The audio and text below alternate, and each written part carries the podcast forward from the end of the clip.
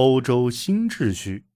巴黎和会带来的最大改变是基于民族自觉的原则，以满足民族主义者的愿望为目的，为一批新成立的国家重绘中欧和东欧的版图，以及成立国际联盟这个超越国家的组织来仲裁争端，避免战争重演。巴黎协会的一个主要特点是他对民族自觉理念的遵循。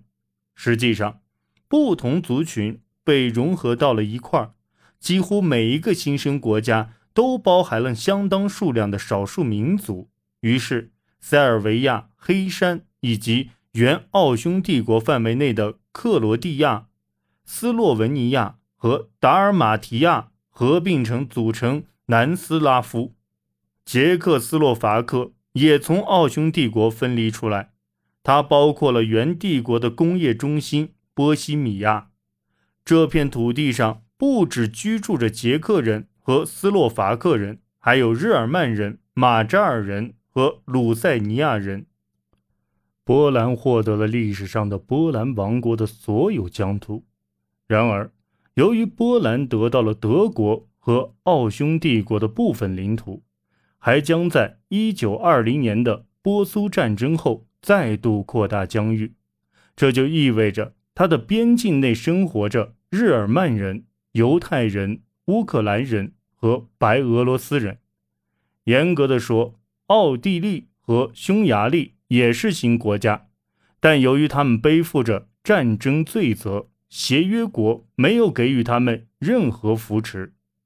匈牙利人以马扎尔人为主，在和谈中，只要是向匈牙利提出领土要求的，都获得了土地，包括南斯拉夫、罗马尼亚和捷克斯洛伐克。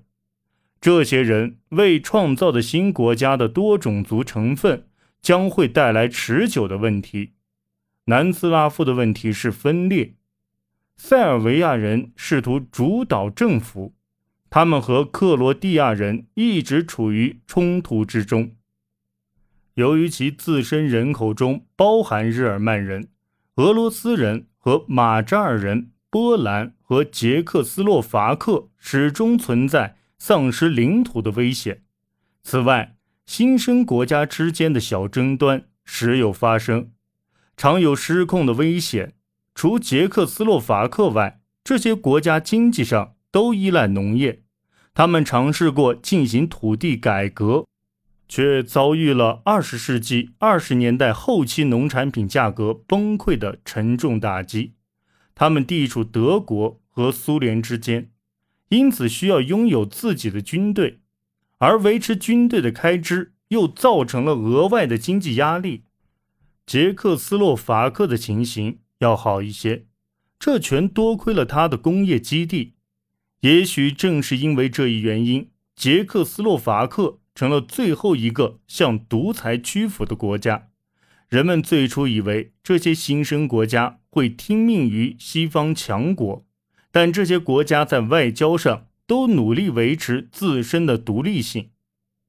一九二零年，捷克斯洛伐克、南斯拉夫和罗马尼亚组成的小协约国，匈牙利。在两次大战之间的时期内，一直致力于收回领土。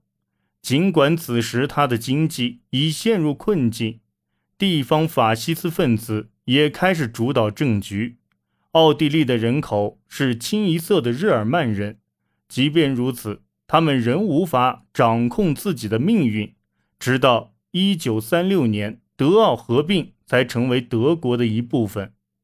奥地利的经济尤其脆弱，它曾是奥匈帝国的中心，如今却只是一个三分之一人口的生活在首都的小国。立陶宛、拉脱维亚和爱沙尼亚在一战后获得努力，并在二战前一直维持独立状态。芬兰也是在一战后独立，并且之后一直保持独立。乌克兰和白俄罗斯人民共和国则没有那么幸运。俄罗斯内战的腥风血雨将他们并入了新的苏联版图。对威尔逊总统来说，一九一九年国际联盟的成立是和谈的重点。他希望国家间的关系能够公开处理，避免秘密协议和强权政治的再现。而在他看来，后两者正是导致一战爆发的祸根。他还致力于推行十四点和平原则的理想，即自由贸易、裁军和自决。关于国际联盟的权利，各方提出了一系列提案。法国希望各国能做出以武力支持联盟的决定的承诺，而英国则反对一切可能带来巨大开支和令其卷入欧洲大陆难以预料的纠葛之中的计划。最终，国际联盟成为一个松散的国家之间的同盟，用一系列固定协议。来审视国际问题，并通过实施制裁来执行决议。然而，美国参议院拒绝批准美国加入国际联盟，这严重削弱了这一计划。如此一来，国际联盟就算不上真正的世界性组织了，因为两个大国俄罗斯和美国一开始就不在其中。尽管存在这些根本缺陷。国际联盟也并非一无是处，在二十世纪二十年代，国际联盟数次参与协调争议。它帮助瑞典和芬兰解决了关于奥兰群岛的争议，判定该群岛属芬兰所有。他还于一九二五年避免了希腊和保加利亚之间爆发巴尔干战争。除了解决这些领土争端之外，国际联盟还成功推行了对战后流离失所者的救济工作。奥地利和匈牙利在奥匈帝国解体后饱受经济混乱之苦，国际联盟在为这两国经济财政援助上也起到了关键作用。他还监督之前德国和奥匈帝国辖下的殖民地的各委任统治方。并且努力引导这些殖民地走向独立。国际联盟的弱点在处理涉及大国的争端时暴露无遗。意大利占领科孚岛时绕过了国际联盟，最终是英法出面解决了问题。随后，德国于1926年加入国际联盟，似乎给联盟的未来带来了希望。但1931年，日本侵略并攻占满洲里，国际联盟又一次面临考验。尽管他批评这一行为，却因为美国不愿配合而未能实施制裁达成一致。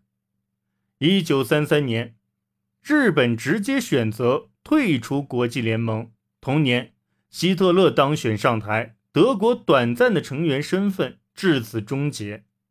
虽然苏联于一九三四年加入，但国际联盟的无能已表现得越来越明显。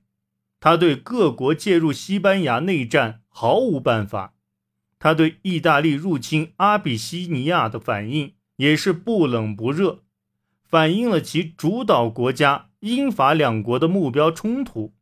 他同样无力阻止希特勒于一九三八年在奥地利。和捷克斯洛伐克展开的军事行动，至此，国际联盟已成配角，欧洲主要国家的对话和政策才是主要的决定因素。国际联盟的最后一个大动作是在苏联入侵波兰后将其开除。总部位于中立国瑞士的国际联盟为解决问题而成立，但已丧失了解决问题的能力。